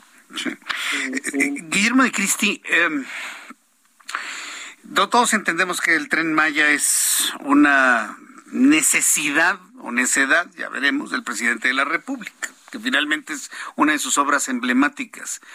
Pero tuve oportunidad de conversar con un importante político de la península de Yucatán, perdón que no diga al aire el nombre, pero créanme que la fuente es muy buena, en donde me asegura que la gente, tanto en Yucatán como en Quintana Roo, sí quieren el tren, que están deseosos del tren y que la gente allá en la península considera que ese es un factor de, de desarrollo económico. ¿Le tienen confianza al tren? ¿Ustedes han medido ese nivel de aceptación o de rechazo del tren directamente allá en la península de Yucatán? A las personas cuando se les empieza a platicar eh, de lo que se va a perder cuando se vulnere el, acuífero o se vulnere el tramo de la selva, empiezan a comprender que más allá del deseo de poder tener, como nos lo ven el gobierno, una obra que va a dar desarrollo, se empiezan a dar cuenta de que no necesariamente es el, argumento adecuado. No es como si yo le pregunto al, al público, ¿quieren un refresco frío? Todo el mundo me va a decir que sí. No necesariamente que yo te diga que quieres un tren implica todo lo que significa que vaya a tener, eh, que vaya a ser tener el tren, ¿no? O sea, nosotros lo hemos dicho desde el principio, no estamos en contra del tren, ni estamos en contra del desarrollo, estamos en contra de cómo se está haciendo. Eh, Sálvame del tren nunca ha dicho que no se quiera el tren.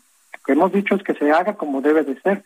Y reaccionamos a esta razón a raíz de que se cambió el trazo original que era por la selva, ¿no? Que era por la carretera, perdón. Cuando iba a ser por la carretera, incluso había mucha gente del colectivo, había hecho la petición hacía dos, tres años, de cómo podría ser un mejor tren. Incluso se proponía hacer estaciones intermedias para que el público y para que los trabajadores lo pudieran utilizar pero de la noche a la mañana cambiaron el trazo.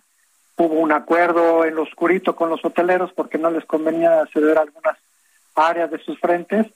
Y bueno, pues el poder económico pudo más que las razones que pudieran haber sido incluso eh, al servicio de la gente, como podría ser tener un, tren ligero para darles ese, esa, esa facilidad, ¿no? Entonces, si venirse a la selva, con todo lo que ello conlleva, porque incluso Vean, hoy vimos los datos, más del 92% de aumento en cuanto a los costos, ¿no?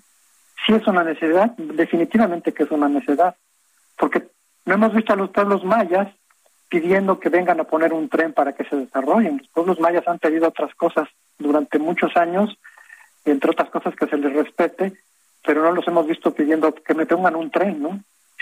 Y sí, hay mucha gente como bien lo dicen en, la península de Yucatán, pues son obradoristas, lo que dice el presidente, que es muy carismático, pues es como una como como ley, ¿no? Entonces, si eres obradorista, pues tienes que estar a favor del tren, ¿no? De una u otra manera. Pero quiero decirles una cosa, dentro del colectivo hay mucha gente que votó por Andrés Manuel y sin embargo están en contra, porque se dan cuenta de las razones técnicas, científicas, sociales de lo que implica pasar un tren por la selva. ¿Ya se tiene una ruta crítica o apenas se va a analizar una ruta crítica de acción para detener la construcción de ese tren por ese tramo? Eh, pues se está analizando el tema eh, legal, que no lo hemos dejado desde el principio, y estamos empezando a tomar eh, algunas acciones, estarán tomando algunas acciones de movilización social. Bien, pues este se, van a apoyar de organismos internacionales. Habrá denuncias a nivel internacional sobre esto porque, pues el agua, pues es un patrimonio mundial, es un patrimonio de la humanidad y la contaminación que van a tener esos acuíferos. Ya se tienen, Martín. Mira, para un dato importante, no lo digo yo, lo dice la CNA, el 48% de los pozos de la península de Yucatán están contaminados. Datos de la Comisión Nacional del Agua. Se calcula que con el proyecto del Tren Maya estarán llegando alrededor de dos millones de personas a la península de Yucatán. Eso implica que hay que darles agua y servicios sanitarios, lo cual nos puede conllevar que para el 2030 se tenga una crisis de estrés hídrico en la península. ¿Qué quiere decir eso? Que vamos a estar gastando más agua de lo que tiene la capacidad del acuífero de recuperar. Y si pasa eso, la intrusión marina, que es el agua que está alrededor del Mar Caribe y el Golfo de México, va a ir entrando poco a poco y los pozos se van a empezar a estar, se van a salar. Eso es seguridad nacional. Garantizar que la gente pueda tener agua, no para mañana ni para pasado mañana, estamos hablando de los próximos 20 o 50 años. Entonces tenemos que empezar a medir el tema de la gentrificación de la península de Yucatán. No es el tren como tal, porque un, un tren, si fuese un medio de transporte que nos ayudara a bajar el número de coches, a bajar el número de camiones, el reordenar la carretera, que le hace falta reordenar la carretera, un poco como se ha hecho de Mérida a Cancún, se podría haber hecho algo parecido, pero no, no se está haciendo así. Y lo único que se está haciendo es que se está vulnerando aquello por lo cual pues es un centro de desarrollo turístico eh, más importante de México. Estamos vulnerando los cenotes, vulnerando los acuíferos, vulnerando la selva. Los turistas no vienen a ver un tren, vienen a ver la exuberancia de la selva y vienen a ver todas esas maravillas, ¿no? Y lo que va a hacer el tren es que va a venir a masificar el turismo, que va a requerir más servicios, más agua, y va a significa traer más gente que venga a los poblados de apoyo, a trabajar en la, en la hotelería. Entonces, esto nos está causando una que la capacidad de recuperación del medio ambiente se vaya perdiendo. Ya la traemos menguada desde hace 20, 30 años, pero este puede ser la punta de lanza que le acaba de dar en la torre a, a, toda esta zona. Pues qué triste todo lo que nos ha comentado Guillermo de Cristi. Vamos a estar muy atentos de las acciones que hagan los ambientalistas ya en el lugar y todo el colectivo Sélvame del Tren. Lo estaremos informando de manera regular aquí en el Heraldo, en este espacio de noticias. Muchas gracias, Guillermo de Cristi. Muchísimas gracias. Que le vaya muy bien. Hasta luego. Ese Guillermo de Cristi. Qué cosa. ¿Se acabó? Pues ya, ya, con ese manotazo, con ese manotazo, dígame usted qué puede hacer. Hay las máquinas, ¿no? Devastando la selva. Dice Guillermo de Cristi, que aquí viene un turista a ver un tren, hombre. Vienen a ver la exuberancia de la selva. En la línea telefónica, Roberto San Germán, con toda la información deportiva. Estimado eh, Roberto San Germán, qué gusto saludarte. ¿Cómo has estado? Bienvenido, muy buenas tardes. Buenas tardes, mi querido Jesús Martín, y buenas tardes a toda la gente que nos sintoniza. Estamos bien, mi querido amigo, aquí. Estamos mejor que el Tata Martino. Eso sí te lo puedo asegurar. Después de que lo vieron que estaba allá en Argentina viendo un partido, se le fue con toda la gente porque, pues, la verdad, la selección mexicana y la Federación Mexicana de Fútbol ahorita no está el horno para bollos. Y este señor estaba pasándolo en Argentina cuando, pues, en México después de los fracasos de la sub-20 varonil y de la mayor femenil, pues dicen, oye, ¿qué estás haciendo, compadre? ¿Qué estás haciendo en Argentina cuando estamos a pocos meses del Mundial de Qatar? Y a ti te vale gorro la Liga MX, ¿no? Y luego la federación, para terminarlo de fregar, se pone a mandar en Twitter un listado de dónde están todos los auxiliares que tiene el Tata Martino para ver a jugadores y resulta que siguen siendo los mismos convocados. Entonces, ¿para qué te sirve mandar a gente que está buscando a jugadores que pudieran llegar al Mundial si vas a seguir teniendo la misma lista? Entonces, todo fue, todo está mal, todo está mal. Ya estamos viendo lo que está pasando en la Federación Mexicana de Fútbol. Es una pachanga, mi querido amigo, en cuestión de selecciones nacionales. Una verdadera pachanga. ¿Y eso qué? Que seguramente nos va a traer muchos problemas hacia las competiciones internacionales por venir, ¿no? ¿No es así? Pues mira, pues sí, yo, yo te puedo asegurar que la selección mexicana, para los que muchos que piensan que es una potencia mundial, pues no, no lo es. Y menos, pues ya te das cuenta que tu seleccionador anda por su país. Hay que entender que él es argentino, se dice que está allá por cuestiones personales, familiares. Podría ser, pero yo creo que hay formas de hacerlo, ¿no? Yo creo que hay formas ¿no? Y sobre todo cuando el tema está tan álgido, después de los rotundos fracasos, la semana pasada pediste las cabezas de Gerardo Torrado, Nacho Hierro, también de Luis eh, Pérez y de Mónica Vergara, y el Tata Martino pues está en Argentina, ¿no? Muy, muy gozoso viendo un partido. Pero bueno, y lo ven, además estaba platicando con el entrenador de Argentina, con el señor Scaloni, que se van a ver en el Mundial. Entonces, pues ya bueno, ya sabes, ¿no? Casi que se citan para un asado, y bueno, son las situaciones que se están viviendo ahorita con el Tata Martino. Pero bueno, ya, ya, ya, ¿qué te puedo decir, mi querido amigo? En el fútbol mexicano lo más importante es el negocio, lo deportivo, como siempre lo hemos dicho en este espacio, les vale un comino. Sí, es, lo que yo veo, finalmente, así, no les importa. Lo que importa, tú me has dicho, ¿no? Es la lana, ¿no? Es el dinero. Claro, claro, claro, claro. Pues hay las arcas, mi querido amigo.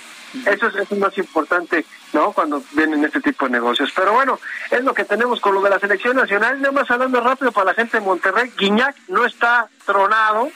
En el partido de ayer le dieron un patadón, una entrada artera, y no, simplemente tiene una inflamación muy fuerte en el tobillo, así que podría jugar contra el Atlas el próximo fin de semana, y si no, pues se tardaría 15 días, pero no, no hay mayor lesión para todos los eh, regiomontanos que ya estaban pues llorando por su Guiñac, por su francés, que ha hecho bien las cosas con los Tigres, iba a poder estar en los siguientes partidos y tú, pues tu maquinita, amigo, que no, no cuaja. No, ¿eh? no cuaja, no, ya ni me hables de ellos. Ya, no cuaja. Ya, ya, no quiero saber nada de ellos. ya no quiero saber nada de fútbol. Oye, Santiago Ormeño ya es fichaje oficial de las Chivas, la Chofis Val Pachuca. Ya sabes lo que se está manejando en el fútbol de estufa de la Liga MX porque hay que recordarle a la gente que el libro de registro Soria es hasta septiembre, entonces todavía pueden llegar algunas sorpresas al fútbol mexicano. Oye, y rápido, María del Rosario Espinosa hoy dio a conocer que va a ser mamá. Ah. La taekwondoín mexicana, la, una de las mejores atletas que hemos tenido en todos los tiempos, hoy dice que va a colgar un poquito eh, lo que es el taekwondo para dedicarse a su bebé. Es una nena. Va a ser una niña, mira qué bien. Bueno, pues le enviamos muchas felicitaciones desde aquí. Y mi querido Roberto, como siempre, agradeciéndote toda la información deportiva en esta tarde. Nos escuchamos el día de mañana. Muchas gracias, mi querido Roberto. Gracias a ti, mi querido Jesús Martín, y buena noche para todos y buena semana también para todos. Buena semana, que tengamos una buena semana. Cuídate mucho, que te vaya muy bien. Igual. Hasta luego. Bueno, pues ya nos vamos. Gracias por su atención el día de hoy. Tuvimos varias noticias importantes que compartirle. Lo espero mañana y los espero a todos mañana en punto de las 2 de la tarde por el canal 8 de su televisión, por el 8 a las 2. Las noticias con su servidor Jesús Martín Mendoza por Heraldo Televisión, 6 de la tarde Heraldo Radio en toda la República Mexicana. Yo soy Jesús Martín Mendoza por su atención. Gracias. Páselo usted muy bien y nos escuchamos mañana.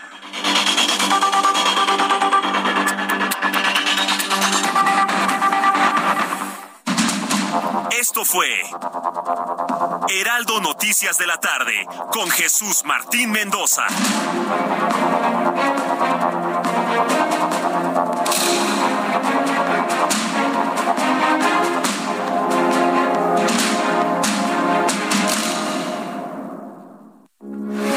Heraldo Radio 98.5 FM, una estación de Heraldo Media Group.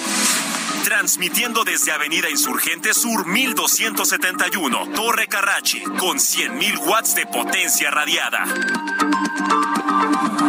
Heraldo Radio, la H que sí suena y ahora también se escucha. Here's a cool fact: a crocodile can't stick out its tongue. Another cool fact: you can get short-term health insurance for a month or just under a year in some states. United Healthcare short term insurance plans are designed for people who are between jobs, coming off their parents' plan, or turning a side hustle into a full time gig. Underwritten by Golden Rule Insurance Company, they offer flexible, budget friendly coverage with access to a nationwide network of doctors and hospitals. Get more cool facts about United Healthcare short term plans at uh1.com.